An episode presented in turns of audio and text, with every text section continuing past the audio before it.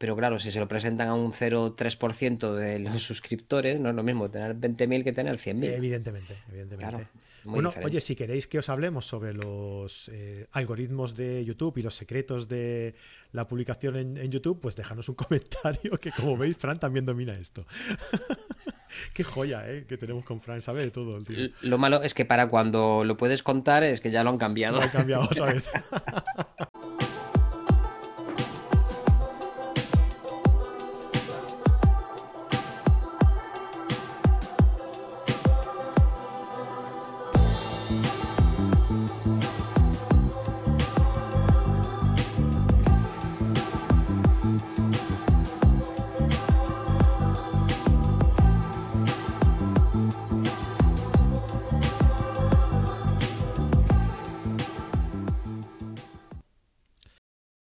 ¿Qué tal? Bienvenidos a carretedigital.com. Mi nombre es Fran Palmero, director, presentador y hombre orquesta de todo este cotarro. Bienvenidos a la comunidad de fotógrafos en la que compartimos, disfrutamos y aprendemos fotografía. ¿Cómo? Pues mediante nuestros videotutoriales como este, que este es un podcast en el que podéis verlo en nuestro canal de YouTube Igual que cada lunes vamos a estar ahí en directo a las nueve y media de la noche con un fotógrafo invitado hablando sobre una temática diferente. Y también podéis escucharnos todos los miércoles a las 9 en nuestros, en nuestros no, en las diversas plataformas de podcasting que, que publican este tipo de contenido. Apple Podcast, Podbean, iBox, Spotify, en todas aquellas donde, donde se publiquen este tipo de contenidos. También podéis encontrar un regalo que os hacemos simplemente por ser así de majos como sois, eh, simplemente entrando en carretedigital.com, mm, entráis ahí en contenido gratis y os descargáis la guía de las 21 claves para mejorar la composición de tus fotos, escrita por Javier Alonso Torre, un servidor, Fran Palmero, y Fran Nieto, que ya lo tenemos por aquí. Hola Fran, ¿qué tal? ¿Cómo estás? Hola, señor Francisco, muy bien. Aquí disfrutando de este maravilloso tiempo que nos ha tocado vivir este maravilloso tiempo. Vete tú a saber, ¿eh? igual el que nos está escuchando está disfrutando de las bondades del tiempo de verano. igual, es verdad, sí. Pero yo ahora mismo estoy disfrutando de una nevada que no he visto, nada más que en la tele. Estamos aquí confinados en nuestro ayuntamiento y aquí no ha nevado. Y, joder, da, envidia ¿eh? ver a toda España y con unas nevadas casi casi apocalípticas y con lo que me gusta a mí la fotografía de nieve. O sea, tú no has podido fotografiar la nieve en esta época. No, ni los, ni los últimos temporales que nos han tocado aquí en las Rías Altas, porque mi ayuntamiento no tiene salida al mar. Tiene una playita muy pequeñita, pero que no, no tiene mm. mucha facilidad de acceso. Por allí nada más que bajan los percebelleiros y es una, playa complicada. Tenemos tres playitas, pero muy pequeñas y de roca. Si te sirve de consuelo, aquí ha llovido y poco más. O Ahí tuvimos temporales importantes. Justo cuando empezaron a llegar, pues tocó de, de meterse en el ayuntamiento. Y lo de la nieve, mi hija ahora está en Soria y han tenido unas temperaturas realmente espectaculares. Y me está mandando fotos de sitios por donde hemos estado paseando, pues cuando la visitamos en octubre en nuestras vacaciones. El Duero completamente congelado hasta, hasta, Soria prácticamente. La zona de San Saturio, para los que conozcan la ermita de San Saturio, pues está todo congelado y debe ser un espectáculo aquello. Y estoy viendo fotos de la cornisa cantábrica, de Pirineos, espectaculares. La, verdad es que debe ser, bueno, por lo que vamos viendo también en las redes sociales y, todo, e, es espectacular eh, la escena de ver Madrid nevada. O sea, es, es, increíble. Y nevada, nevada de verdad, no aquello que digas, bueno, han caído cuatro. No, no, no. O sea, bien nevada, bien nevada. Sí. Es que los fotógrafos somos un poco especiales, ¿eh? porque se te toca vivir allí de coger el metro. Pero aquí estamos nosotros disfrutando de la nieve. Aquí. Vivimos en nuestro mundo, la verdad. Vivimos en nuestro mundo y solo vemos cosas bonitas, cosas feas, luces altas, luces bajas. Somos, somos un poco especialitos, la verdad. Estamos un poco al margen del universo. somos, sí, somos más, eh, bueno, pues sí, mirando cosas que no, que no deberíamos, ¿no? Que somos poco prácticos, somos más un poco nihilistas somos, yo creo. Más bohemios, ¿no? Sí, sí, es verdad.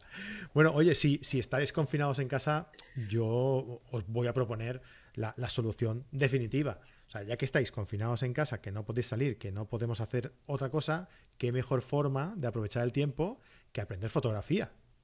¿Verdad? Por lo menos aprovechamos el tiempo. Claro, claro. Y Si es uno de vuestras aficiones o pasiones o hobbies, pues la fotografía realmente necesita un tiempo de, maduración, de estudio, como cualquier otra disciplina. Claro. Siempre lo decimos, hace falta practicar, pero antes de practicar hay que asimilar conceptos y hay que estudiar la, teoría. ¿Y qué mejor forma de estudiar la teoría que entrando en carretedigital.com, nuestros cursos, en nuestra plataforma de cursos? ¿eh? Que hay un montón de cursos, tenéis ya cerca de, de 30 cursos completos de fotografía de diversas temáticas, eh, desde iniciación a la fotografía hasta fotografía nocturna, pasando por light painting, fotografía de viaje, eh, iluminación, flash, composición, o sea, hay un montón de cursos y podéis acceder a todos ellos desde 10 euros al mes, masiva, y 90 euros al año, que os ahorráis ahí tres meses. Pero, pero, pero, en estos momentos disfrutamos, podéis disfrutar de una promoción especial en la que vais a poder probar. Ojo ahí, ¿eh? Todo el contenido de Carrete Digital, todo, no solo los cursos, no solo la academia eh, con todos los cursos, no, no, no. Podéis disfrutar también de nuestro encuentro carretero. A final de mes nos reunimos, debatimos un poco sobre fotografía y hacemos un reto fotográfico ahí entre todos. Decidimos ahí la mejor foto eh, que presentan nuestros, nuestros amigos suscriptores y eh, soporte de todos los profes y, bueno, pues hasta que queráis, hasta que queráis podéis estar eh, disfrutando de todas estas ventajas con carretedigital.com, ¿vale? ¿Qué toca ahora, Frank? ¿Qué toca? ¿Qué toca? ¿Qué toca? ¿De qué vamos a hablar hoy? Y también estarían colaborando a que sigamos haciendo estas cosas en abierto y de forma gratuita. Sí, pero de eso, si nos ponen aquí un like en el vídeo, ¿eh? se suscriben, que estamos. Yo no sé si. Estamos en 8000 ya, ¿eh, Fran? Yo no sé si cuando eh, publiquemos este, este vídeo ya estaremos más arriba, pero en estos momentos estamos cerca de los 8000. Que Yo le, quise, le, quise, dar varias veces, pero le doy una y lo pone. Le, doy una y la pones. Así no ve a ningún lado. Así no llegamos nunca. Eh, yo no sé si. A ver, viendo los canales que hay por ahí de, de estos grandes fotógrafos que están en YouTube, claro, mm, llegas a la conclusión de que 8.000 seguidores igual es algo que, tampoco es demasiado, ¿no? Pero tú piensas que 8.000 personas ¿eh? que se han fijado en ti, que, les gusta lo que haces, que, te han dado ahí porque quieren seguirte, yo no sé si serán muchas o pocas en términos generales, pero 8.000 personas que se han fijado en ti, yo creo que son mucha gente, ¿eh? mucha gente, y yo estoy contentísimo de que toda esta gente eh, esté ahí siguiéndonos, ¿no? Mm, para mí es, es una la verdad es que es una satisfacción que haya tanta gente que nos... la verdad que más que el número, lo que es interesante es que hay mucha gente que nos tiene aprecio y es un cariño compartido y se nota. Yo en mi canal también estoy a punto de llegar a los 10.000, a ver si ya. Es una cosa que me hace ilusión. es una tontería. compitiendo, ¿eh? Es una tontería ahí, porque la verdad es que tampoco. Uno, no, no, por desgracia no tengo demasiado tiempo para hacer los vídeos para YouTube y hago pocas cosas. Entonces, al final es que estoy publicando dos o tres cosas al año. Y me hace ilusión llegar a los 10.000. Es la tontería de la numerología, pero ya es Como aquello del cambio de año, ¿no? ¿Qué mata? 20, 21, ¿qué mata, pero... bueno. La verdad es que a mí personalmente, pues bueno, el que quiera seguirme y le interese lo que publico y mis análisis y mis cosas, pues estupendo. Pero a, a Carrete sí que la verdad eh, a la hora de visibilizar los vídeos que estamos haciendo sí que nos interesaría tener más suscriptores porque YouTube trata de forma diferente según el número de suscriptores que tengas. Así que la verdad es que aunque parezca una tontería nos hacéis un favor si no le habéis dado a, seguir al canal y si podéis pues estupendo. Sí. Hoy en día YouTube... Es gratis, es gratis. Creo, sí, sobre todo eso. Yo creo que YouTube hoy en día no tiene en cuenta tanto el, el número de seguidores como la respuesta a, los vídeos en forma de, visualizaciones, el tiempo de, visualización, eh, el clic, eh, eh, dependiendo de, la gente que haga clic en tu vídeo y que se quede viéndolo, o sea, una serie de, conceptos que, no son tanto como el, número de seguidores que tienes. Y no lo veo mal, no lo veo mal, la verdad. A ver, el algoritmo de, esta gente seguirá siendo inescrutable para la mayor parte de los mortales. Pero una de las cosas que se hacen últimamente es presentar el vídeo que acabas de hacer a un porcentaje de tu comunidad. Entonces, según la respuesta de esa comunidad, de ese pequeño grupo de personas a lo que lo han presentado, si lo han visto mucho tiempo y les ha gustado, pues se lo presentan a más gente. Pero claro, si se lo presentan a un 0,3% de los suscriptores, no es lo mismo tener 20.000 que tener 100.000. Evidentemente, evidentemente. bueno, oye, si queréis que os hablemos sobre los eh, algoritmos de YouTube y los secretos de la publicación en, YouTube, pues déjanos un comentario que como veis, Fran también domina esto. Qué joya, ¿eh? Que tenemos con Fran, sabe de todo. Lo malo es que para cuando lo puedes contar es que ya lo han cambiado. Lo han cambiado otra vez. Para cuando la cosa ya empieza a ser así interesante, ya te lo sabes, pues ya ha cambiado. ¿Cómo son estos de YouTube? Eh? Se las saben todas, de verdad. bueno, pues yo no sé si los de YouTube sabrán esto o no, pero nosotros nos encanta hablar sobre composición. Sabéis que tenemos una serie en la que vamos hablando eh, sobre conceptos diferentes de, de composición, en las que vamos lanzando pildoritas de lo que podéis encontrar en nuestro curso completo de composición que tenemos en nuestra, nuestra plataforma, en la cual pues es un curso que está independiente de, lo que es los cursos de la membresía y, que podéis tener un descuento del 50% en él si, sois carreteros VIPs o si disfrutáis del mes gratis. Así que os invito a que, a que lo visitéis y, y de verdad que os va a encantar porque es un curso hecho por Javier Alonso Torre y Fran Nieto de más de 10 horas de duración en el que se explica prácticamente todo sobre la composición en la fotografía. Así que os invito ahí a que, lo, a que lo visitéis. Y hoy pues vamos a hablar sobre otro concepto más de la, de la composición. Eh, como es, Fran, que se me ha olvidado. Hoy vamos a hablar de la escala. De la escala, perdóname. Que estamos acostumbrados a verla en los mapas, en, los esquemas, de vas al arquitecto y te hace pues una casa, te hace lo que tenga que hacerte y gracias a la escala eres capaz de hacerte una idea de qué es lo que está representando. Fíjate, Fran, que te he dicho, he sido sincero y te he dicho, se me ha olvidado y he querido hacerlo así para no volverte a liar cambiándote de tema, como nos ha pasado alguna vez, ¿eh? para que veas. ¿eh? Pues eh, la escala está muy relacionada con lo que fotografiamos, si es grande y pequeño, pero también está relacionado con los objetivos y con la perspectiva que tenemos con ellos. Si utilizamos un gran angular y nos acercamos mucho a un coche, pues el morro de ese coche pues va a parecer muchísimo más grande que el fondo. Los grandes angulares normalmente los utilizamos muy cerca del sujeto y ese punto de vista, esa perspectiva hace que el primer plano gane muchísima importancia respecto al fondo. Esto nos pasa mucho con, con los móviles, por ejemplo, que tienen normalmente angulares importantes y muy poquita profundidad de campo y entonces pues tú tienes ahí a tu perrito o a tu gato o a la mascota que tengas muy cerquita de ti o a tu hijo y entonces ves una nariz enorme, los ojos allá atrás y las orejotas pues muchísimo más atrás. Crea esa distorsión que a veces la utilizamos también en fotografía con cámaras reflex, pero para eso a veces pues tienes que usar un 8, un 10 milímetros para conseguir este mismo efecto que a veces con un móvil pues es más, más directo. Los angulares digo que te introducen en la escena. Tienes pues un puente con todas las traviesas y crean líneas de fuga.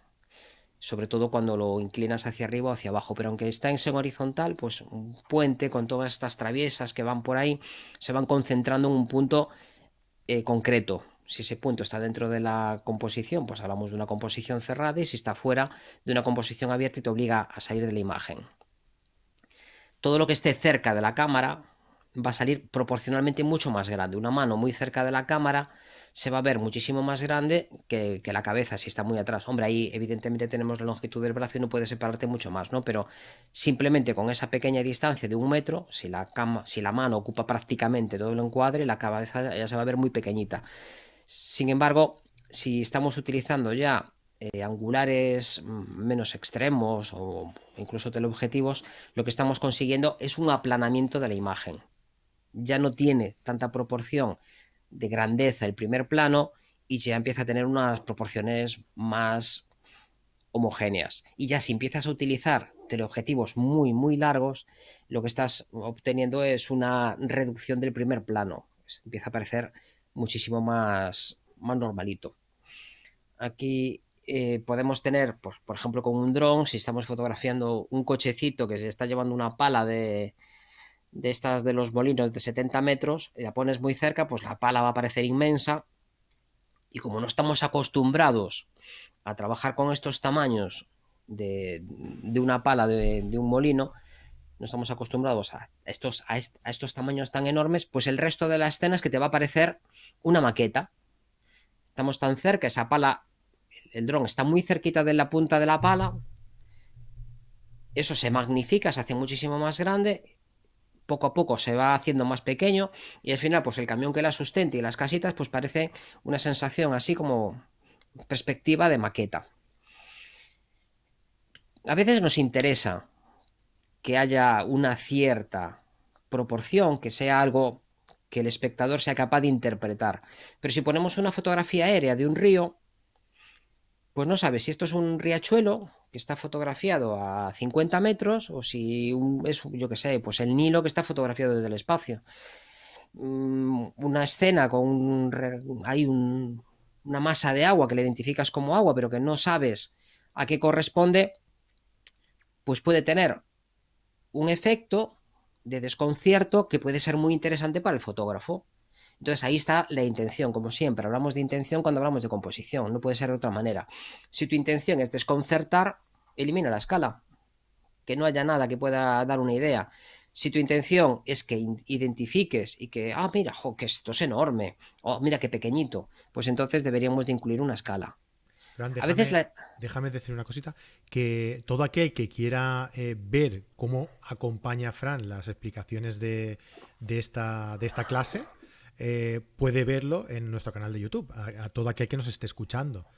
¿Vale? Eh, porque a veces, hombre, Fran lo hace muy bien e intenta que, que, todo se entienda bien, aunque, aunque solo lo estés escuchando, pero si realmente quieres tener toda la información y, todas las referencias, eh, pásate por el canal de YouTube y, y, acompáñalo con las imágenes, porque además vale mucho la pena.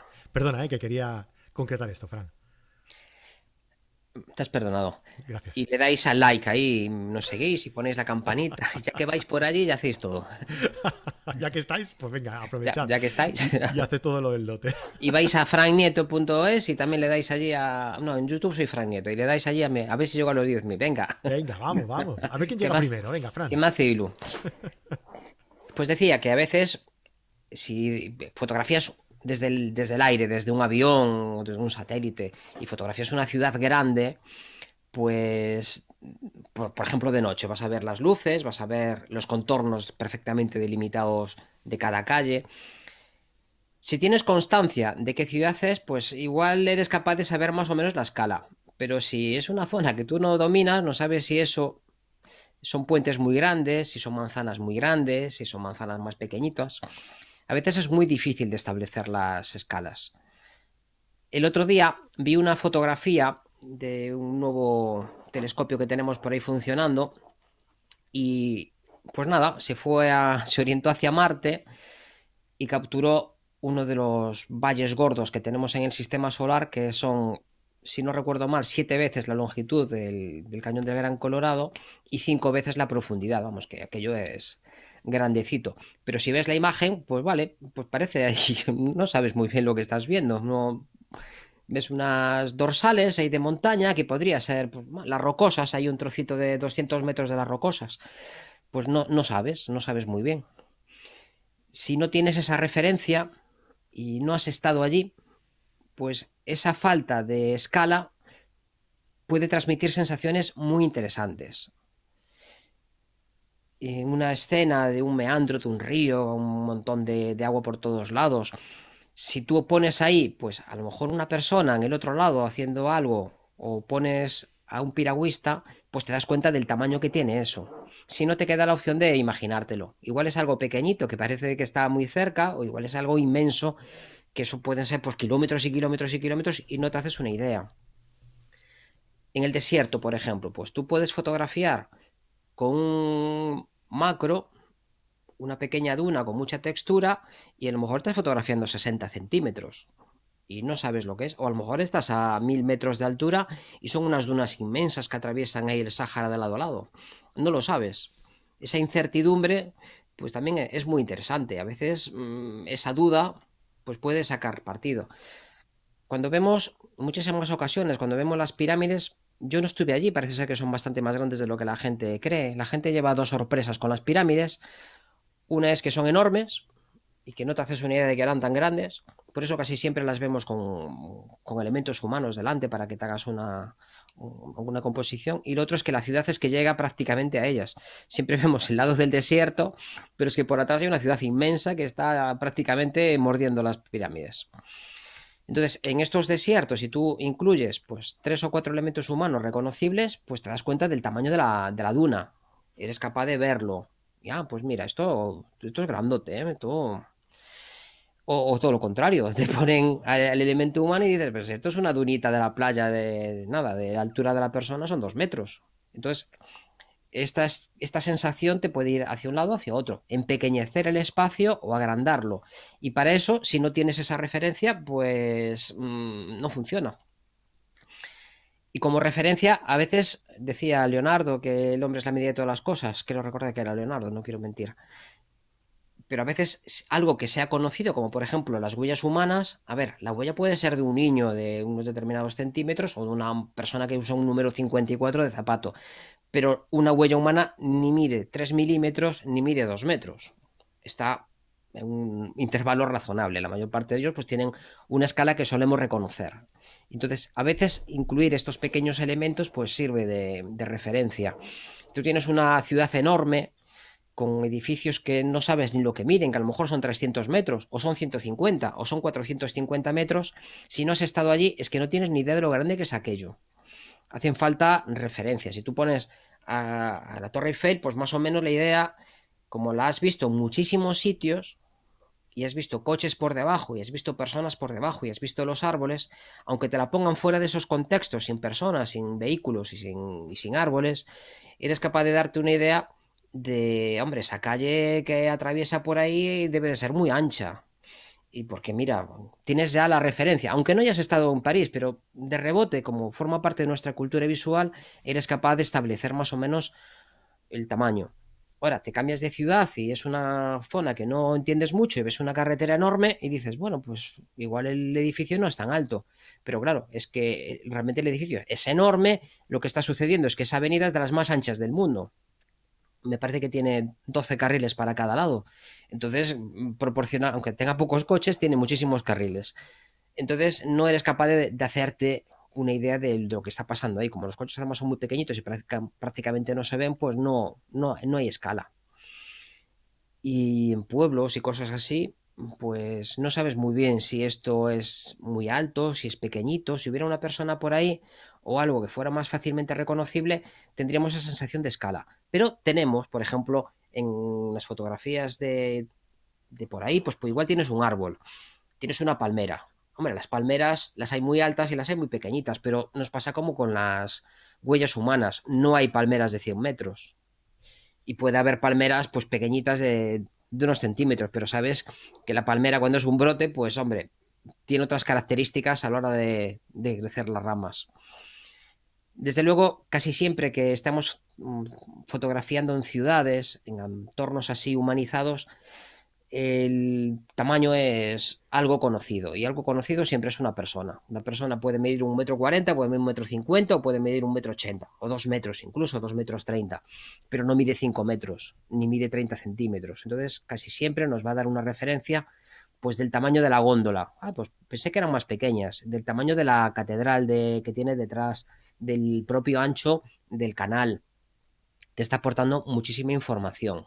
Siempre que hay personas, te notifican un poco el tamaño de, esta enorme estación de metro, que hay vías por todos lados, unas vacías, otras llenas, parece que, que la gente no le gusta pasear por, por la parte central y te, da una idea muy clara de, los tamaños. Dices, esta estación pues es grande y es gracias. Si esto estuviera vacío, tendríamos todavía la referencia de las farolas más o menos tendrías una referencia. A veces eh, no siempre necesitamos incluir a personas. Las referencias pueden ser el alto de la escalera. Las escaleras no tienen alturas de 60 centímetros, ni tienen alturas de 4 centímetros. Normalmente la huella y la contrahuella, pues, bueno, están regulados. En España están regulados por una ley, pueden tener 34 centímetros, normalmente es lo, más habitual, y 20-22 de altura. Es lo más habitual pueden ser un poco más altas, un poco más bajas, pero no, van no vas a tener 50 centímetros de altura. Entonces, eres capaz de, darte una idea de lo grande que es alguna zona, pues viendo algunos elementos. si no hay ninguna referencia, tú no sabes si una nave industrial pues tiene 400 metros de ancho como unas columnas de, de catedral o es algo más pequeñito, pero si vas allí y pones una silla, pues ya la cosa cambia.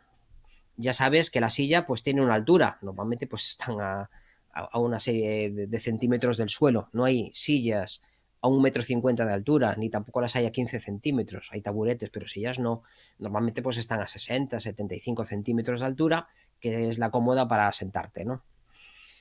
Y eso te da otra vez esa sensación.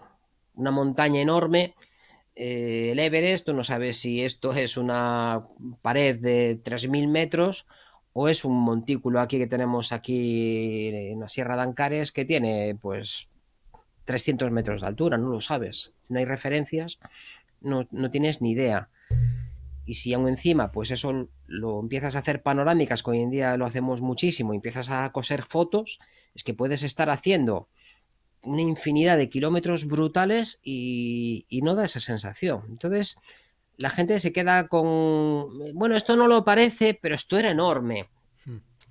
Pues si no lo parece y, quieres que lo parezca, necesitas incluir algún elemento que la persona tenga como referencia. A veces no es fácil, ¿eh? Porque a veces no hay esos elementos, pero bueno, como casi siempre tenemos la posibilidad de acercarnos y incluir algo, si tú incluyes un pueblo, y ves la altura de las casas, pues, hombre, puede haber pisos que tengan tres metros y medio y otros que tengan un metro ochenta, pero es raro, es raro. La mayor parte de las casas tienen una altura que está, pues, dos metros ochenta, dos metros setenta y cinco, y a partir de ahí, pues, estableces la altura de los edificios el número de edificios que hay, te das cuenta de la magnitud de las montañas. Ah, pues mira, esto debe ser grandote y, o, o pequeño, es un pueblo pequeño de pocas casas a mí me gustan mucho las fotografías que después de estar un rato mirando por ahí, pues te encuentras en pequeñito. En un capítulo anterior hablábamos de, capa y que decía que si tus fotos no son suficientemente buenas, que no te has acercado, no te has acercado lo que necesitabas. Y a veces yo pienso que es lo contrario, que si tu foto no es suficientemente buena es que no has subido lo suficiente, no te has alejado lo suficiente. Y esto se ve mucho últimamente en fotografía de paisaje. Hay una gran tendencia alejarnos de los sujetos, a que queden pequeñitos, a incluirlos en el entorno. Entonces, cuando tú ya llevas un ratito en una fotografía, y esta la he dejado más tiempo, yo estoy casi seguro de que todo el mundo ha visto, hay unas pequeñas motitas de, personas que están pues subiendo por ahí, en la parte inferior, ahí en esa en, ese valle pequeñito que hay ahí, en esa pequeña dorsal, ahí hay una cordada de personas Minúsculo, ¿eh? Mm. que, prácticamente son nada, son rocas, hay rocas en, esta loma de ahí que son bastante más gordas, ¿no? Y a partir de ahí dices, jolín, esto, dices, esto es grande y, les queda una tiradita para arriba. Como siempre, si tú subes la cámara y eliminas cualquier tipo de, relación, es que no tienes ni idea de si esto es una, una sequía con todo ahí reseco, el barro ahí todo cuarteado ¿Esto qué es? Eh, ¿La mitad del país de Argelia, donde no se ven las chozas, o es un charquito que te has encontrado?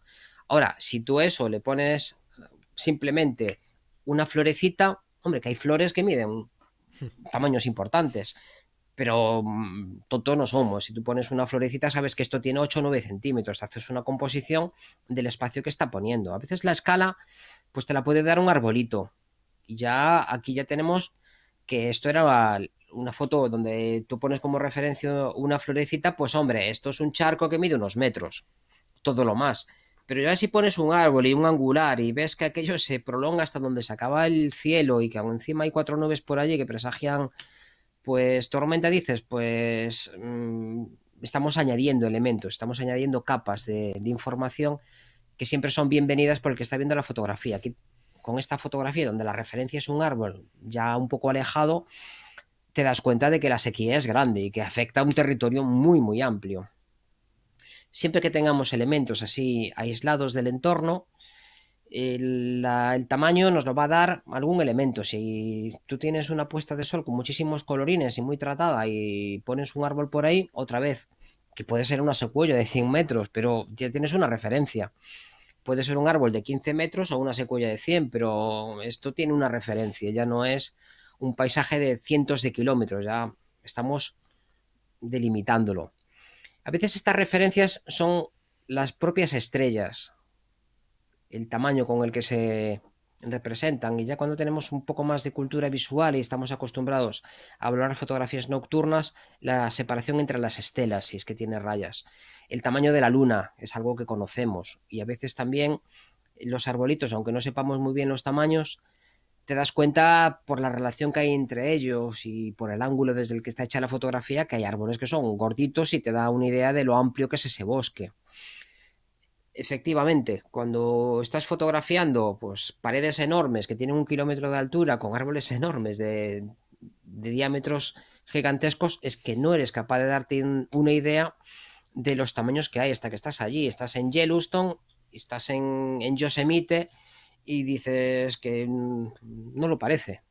Hasta que, hasta que estás allí y dices, esto es grande, cuidado. En el Gran Valle del Silencio es que, por lo que dicen, que yo no estuve, te das cuenta de lo pequeño que es la humanidad, ¿no? Que hay, algunas teorías por ahí un poco lúgubres que dicen que toda la humanidad, y con toda la humanidad me refiero a todas las especies de homínidos que hemos tenido hasta ahora, cabrían todos en el Gran Cañón del, del Colorado y aún sobrarían pues bastantes metros para arriba, ¿no?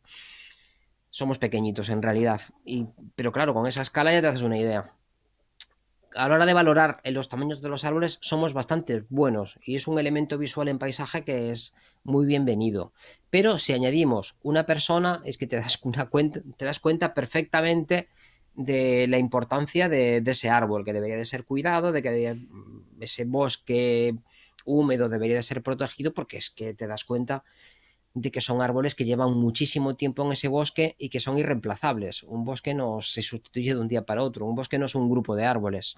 Hay unas relaciones entre las diferentes especies que tardan infinidad de tiempo en establecerse y una vez que se rompen es muy difícil que vuelvan a, darse en, en, pocos decenios o incluso cientos de años, si es que pueden volver a darse.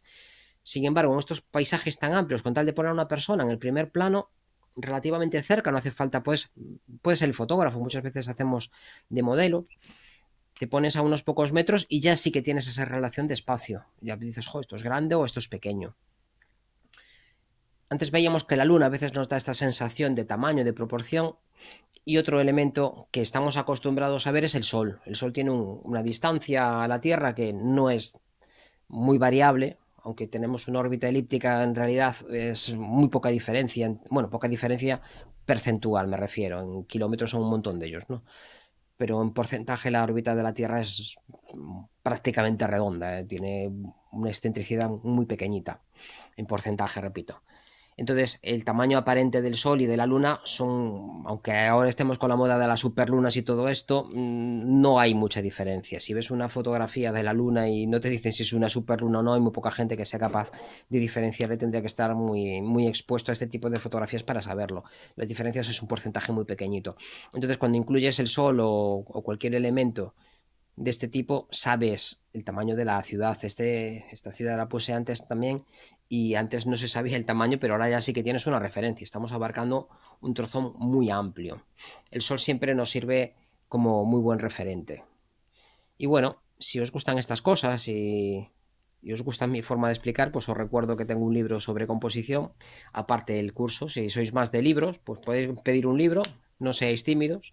Lo podéis pedir en mi web, en franneto.es barra libres, barra libros, o podéis... barra libre. a veces parece, a veces parece. Y si no, pues si sois más de tutoriales y estas cosas, pues creo que el curso que tenemos en, nuestra plataforma es muy interesante y, muy amplio. Perfecto, pues eh, como siempre, Fran, una, una verdadera, un verdadero placer. Eh, tener esta, esta clase privada contigo.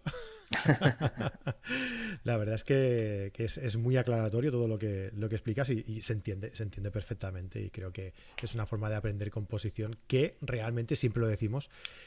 Eh, saber técnica fotográfica es muy importante, pero saber transmitir a través de la composición creo que lo es mucho más y con esta clase de composición creo que, estamos entendiendo un poquito más ¿no? Esto, este, estos conceptos compositivos que, tan importantes son. Sí, normalmente la gente asocia la composición con donde pongo las cosas, con los mm. tercios y con la, la emiola y estas cosas. Y es mucho más. Y es una cosa, es la pintura de la capa de cera de la naranja que te venden en el supermercado es, eso, la disposición geométrica es, es una pequeñez y, además poco importante porque realmente hay tantas excepciones a esas falsas reglas que, las hacen totalmente inapropiadas. Las recetas estas son... Son recetas, acuérdate, recetas. Simplemente una, una curiosidad más en el mundo de la composición. Mm. Muy bien. Y si os ha gustado este, este vídeo y nos estáis viendo aquí en el canal de YouTube, ya sabéis que nos podéis dejar un like y podéis seguirnos, podéis darle al botoncito de suscribiros ah, para que YouTube os envíe las notificaciones de los nuevos vídeos que vayamos subiendo. Y como no, pues dejadme recordaros que tenéis la posibilidad de formaros en fotografía con muchos de los cursos aportados con, con Fran en nuestra plataforma de cursos, en nuestra comunidad de fotografía, carretedigital.com, en donde os vamos a ofrecer un mes de prueba totalmente gratuito. ¿Que os gusta? Os quedáis 10 euros al mes masiva y 90 euros al año masiva si os gusta y queréis seguir. Y si no, pues nada, os esperamos aquí en el canal de YouTube o en nuestras en, los canales de podcast habituales, eh, en, el canal de YouTube los lunes a las 9 y media en directo con un fotógrafo eh, diferente cada semana. Y en las plataformas de podcasting, cada miércoles a las 9 de la noche nos podéis escuchar. En el canal de YouTube también subimos a las 9 de la noche ese mismo podcast, pero en versión vídeo. Pues nada, Fran, un placer, como siempre. Nos vemos la, semana que viene. A ver si. A ver de qué hablamos la semana que viene, ya veremos. Sí. Normalmente lo vamos cotejando cada mes, así que hablaremos un poco más de composición, así seguro. Que es uno de los temas que más nos suelen pedir. Pero si queréis otra cosa, tenemos una lista de lo que nos pidieron nuestros carreteros VIP. Así que iremos cubriendo esa lista y ya os pediremos otras si, si nos surgen ideas. Y si quiere alguien opinar, pues nada, aquí abajo en los comentarios eh, nos lo podéis dejar. Y si queréis saber, que es que nunca me acuerdo de decirlo, Fran, y mira que me cuesta hacerlo cada mes, eh, pero no me acuerdo de decirlo. que si queréis saber todo lo, lo, que tenemos agendado durante los próximos meses o los meses anteriores y un montón de fotos súper interesantes de los fotógrafos del mes en carta digital y muchísima información más, tenéis también, que os lo dejo aquí en las notas del programa, el magazine mensual de Carta Digital. Si estáis en enero, pues os podéis descargar el de enero. Si estáis en febrero, os podéis descargar el de febrero. Os podéis descargar el de enero también, que es súper interesante también. Y ahí tenéis una muestra de todo el contenido que tenemos y acompañado de eh, mucho contenido eh, de interés más como el fotógrafo del mes, consejos fotográficos, eh, consejos de libros también pondremos. Bueno, vamos a poner un montón de cosas más. Va a ser un magazine, un PDF descargable totalmente gratuito, súper interesante, que vamos a ir aportando mucha más información en próximos meses, ¿vale? Así que no os lo perdáis, os lo dejo aquí abajo y os lo podéis descargar de forma totalmente gratuita. Lo dicho, nos vemos en un próximo vídeo y nada, hasta luego. Adiós, Fran. Un abrazote, muy apretado a F32 por lo menos. Venga, cuidaos mucho.